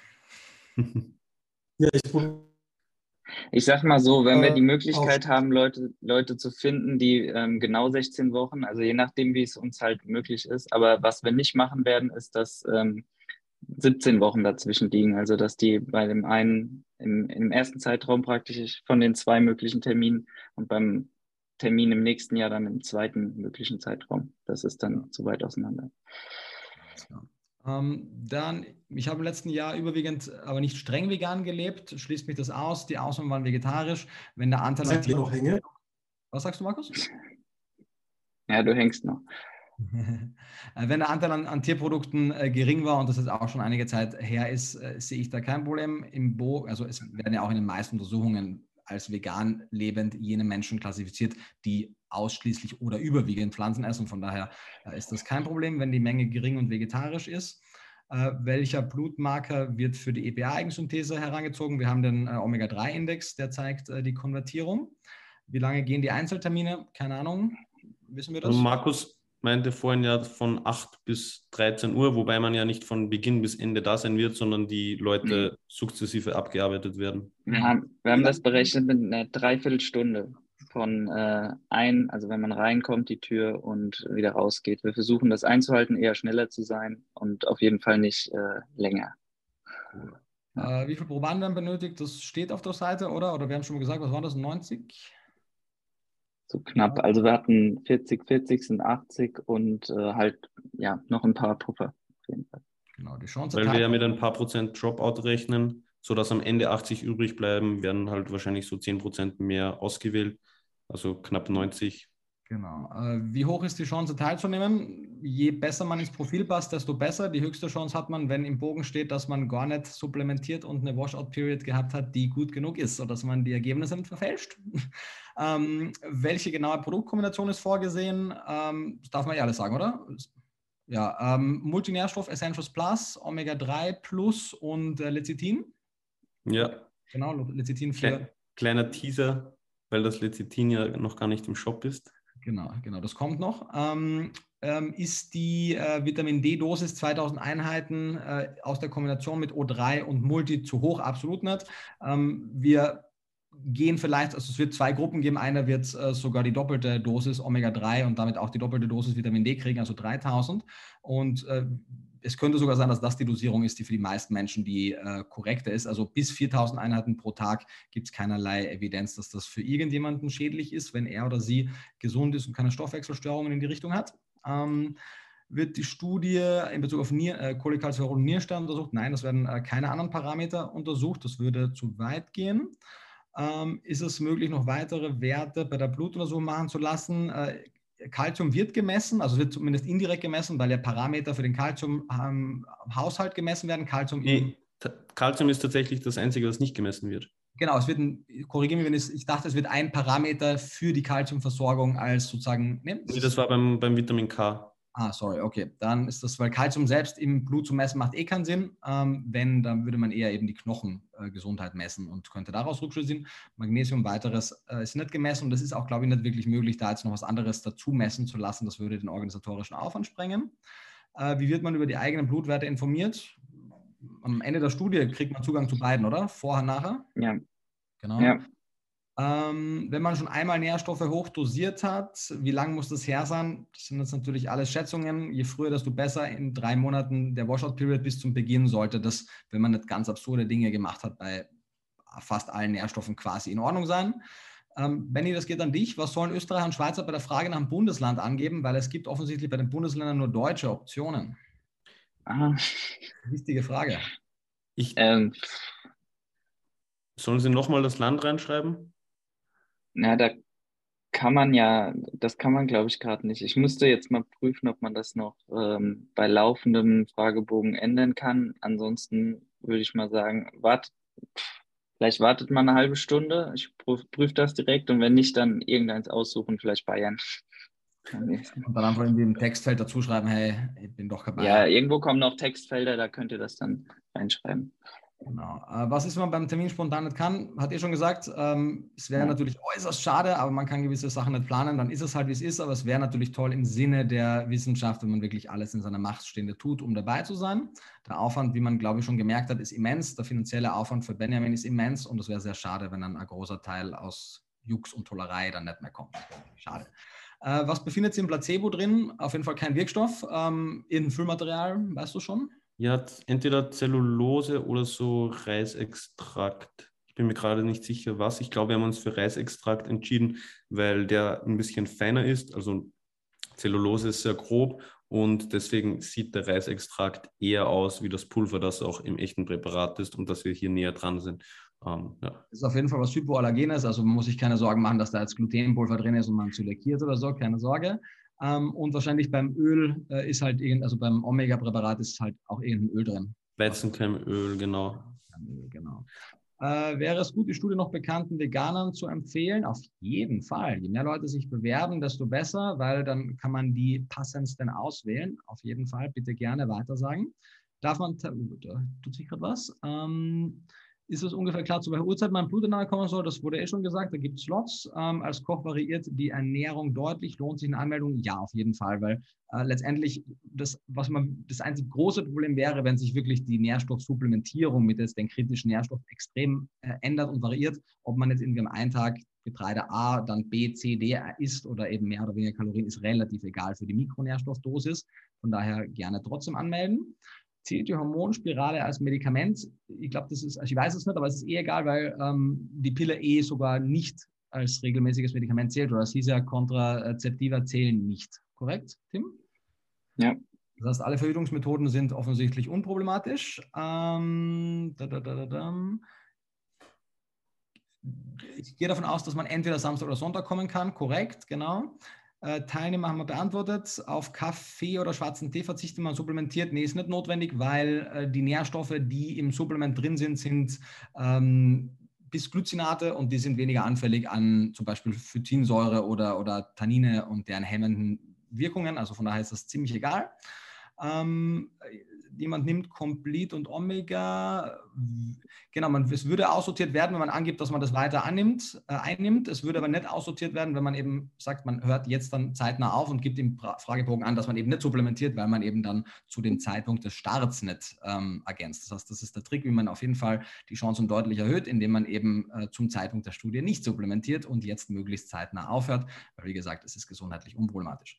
Äh, wie detailliert muss man abwägen? In den drei Tagen wäre es je besser, je genauer, desto besser. Aber erneut, die meisten Sachen, jetzt Getreide, Obst, Gemüse, das hat alles die kritischen Nährstoffe nicht in einer Menge, dass es relevant wäre für die, äh, für die Parameter, die wir messen. Das ist ja das Problem, weswegen wir supplementieren, weil eben relativ wurscht ist, ob man jetzt mehr oder weniger Äpfel isst. Das macht die Versorgung an den kritischen Nährstoffen nicht wirklich äh, deutlich besser. Ähm, aber Gramm genau wäre trotzdem schön, ja. Genau, wäre trotzdem schön. Ja. Letztendlich geht ja, man, man, darf nie vergessen, je mehr Daten diese Studie jetzt generiert, desto mehr Publikationen kann man aus diesem Datenset generieren und desto mehr ja. andere Fragestellungen kann man äh, hier daraus beantworten. Das heißt, im Optimalfall generiert man mit dieser Studie so viele Daten, dass man viele Publikationen daraus machen kann. Ähm, hier ist eine Primärerkrankung genannt, zu der ich nichts weiß und auch nicht einmal hundertprozentig weiß, ob ich sie richtig aussprechen könnte. Von daher zählt, würde ich sagen, zu einer der Primärerkrankungen, die Ausschlusskriterien wären. Tim, weißt du was dazu? Nee, welche Frage, bei welcher äh, Frage bist du denn auch gerade? Thalassemia minor von der ah, äh, Anna Tank. Ich glaube, das ähm, also ja, hier Thalassämie. Thalassämie kennt man nicht gehört. Da sind die Blutkörperchen ähm, ja, ist was mit den Blutkörperchen. Hatte ich mal Studium. naja, aber es ist auf jeden Fall eine Bemerkung, die äh, ja. äh, die Teilnahme, glaube ich, ausschließt, oder? Ja, aber gerne einfach mal angeben, da fliegt man, äh, das ist unter anderem, da fliegt man nicht direkt raus, das schauen wir individuell an. Okay, super. Äh, beim Fragebogen kann man beim B12 zum Beispiel nur einen Punkt ankreuzen. Ich verstehe die Frage nicht. Weiß jemand von euch, was damit gemeint ist? Ähm, Ich glaube, weil das keine Antwort ist, wo man mehrfach Antworten geben kann, aber das ist ja letztendlich die Frage, ob man geringer oder also geringer als die angegebenen Dosierungen supplementiert oder gar kein Supplement nimmt. Also ich würde jetzt nicht verstehen, warum man da zwei Sachen ankreuzen könnte. Also entweder nimmt man eine geringere Dosis oder man nimmt gar keine. Also deswegen ist das eine einfache Antwort. Ähm, dann ähm, anonymer Zuschauer fragt, äh, ich habe einen unerklärlich äh, hohen Selenwert, darf ich trotzdem teilnehmen? Äh, es wäre mal die Hauptfrage, weil es wird ja meistens Selen im Serum gemessen. Wir korrigieren mit Tim oder Benjamin, äh, wir messen ja, glaube ich, Selenoprotein P als äh, Selen-Parameter. Der ist deutlich ja. genauer. Das heißt, ähm, ob man wirklich einen so hohen Selenwert hat, würde jetzt nicht vom reinen Serum-Selenwert abhängig machen. Von daher würde ich da jetzt, wenn nur dieser Serum-Selenwert gemessen wurde, äh, gerne trotzdem bewerben. Äh, die Chance ist nicht klein, dass wenn wir dann Selenoprotein P, SEP abgekürzt, äh, dann am Anfang messen, dass dann der Wert anders aussieht. Weil wenn man keine Paranüsse nimmt und keine andere Selenquelle hat, ähm, mir wäre jetzt keine Stoffwechselstörung bekannt, äh, die jetzt wie so eine Eisenanlagerung auch beim Selen funktioniert. Ähm, man supplementiert 10 Mikrogramm B12 täglich. Es wurde noch nie ein Nährstoffmangel festgestellt. Das kann durchaus möglich sein, äh, je nachdem, wie gut man damit umgeht mit dem B12. Äh, kann es sein, dass ich mit dem Präparat in der Studie überversorgt bin und meinen Nährstoffhaushalt durcheinander bringe. Ähm, es kann sein, durch die höhere Dosierung, dass der Holo-TC äh, raufgeht natürlich. Das, das wird er dann werden, aber es ist nicht so, dass das was durcheinander bringt, was dann irreversibel kaputt wäre oder so, dass man dann immer hochdosieren muss. Ähm, es wird vielleicht rauskommen, dass für die eine oder andere Person eben geringere Dosen auch ausgereicht hätten. Gerade bei solchen Personen wäre es aber für uns interessant, weil dann sehen wir, wie hoch wird denn der Holo-TC wirklich raufgehen, wenn man jetzt deutlich höher supplementiert, weil vielleicht gibt es ja auch eine kompetitive Wirkung äh, beziehungsweise eine korrigierende Wirkung, dass der dann gar nicht so viel höher wird. Das sind all die Fragen, die wir genau mit der Studie eben klären wollen. Ähm, wo in Bad Homburg ist das Zentrum? Direkt in Bad Homburg? Ich habe keine Ahnung. Was ist einer von euch?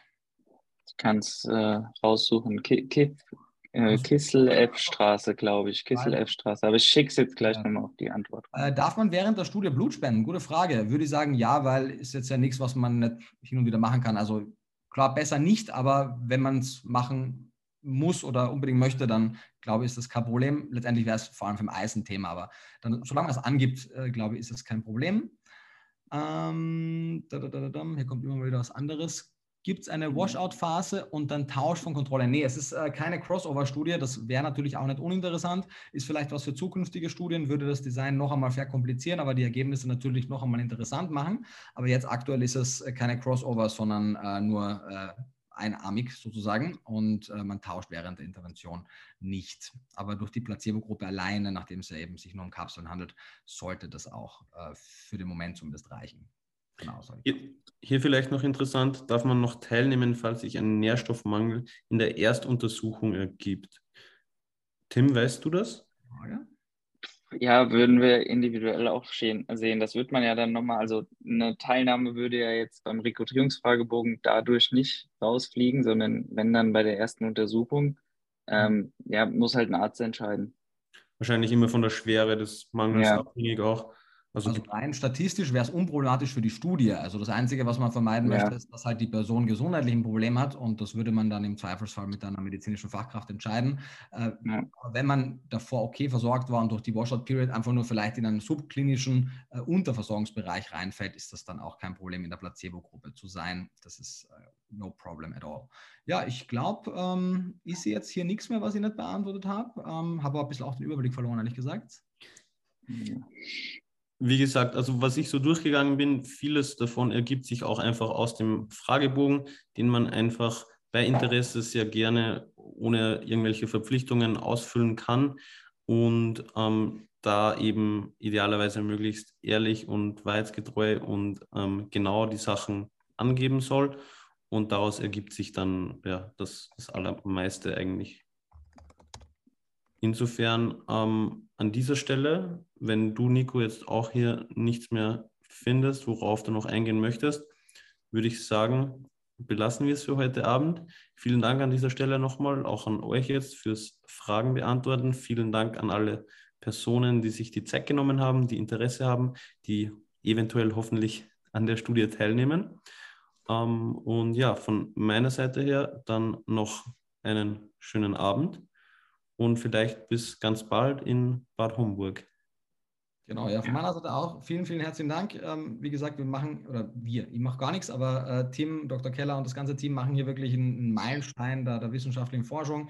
Äh, Benjamin koordiniert das Ganze und finanziert das Ganze.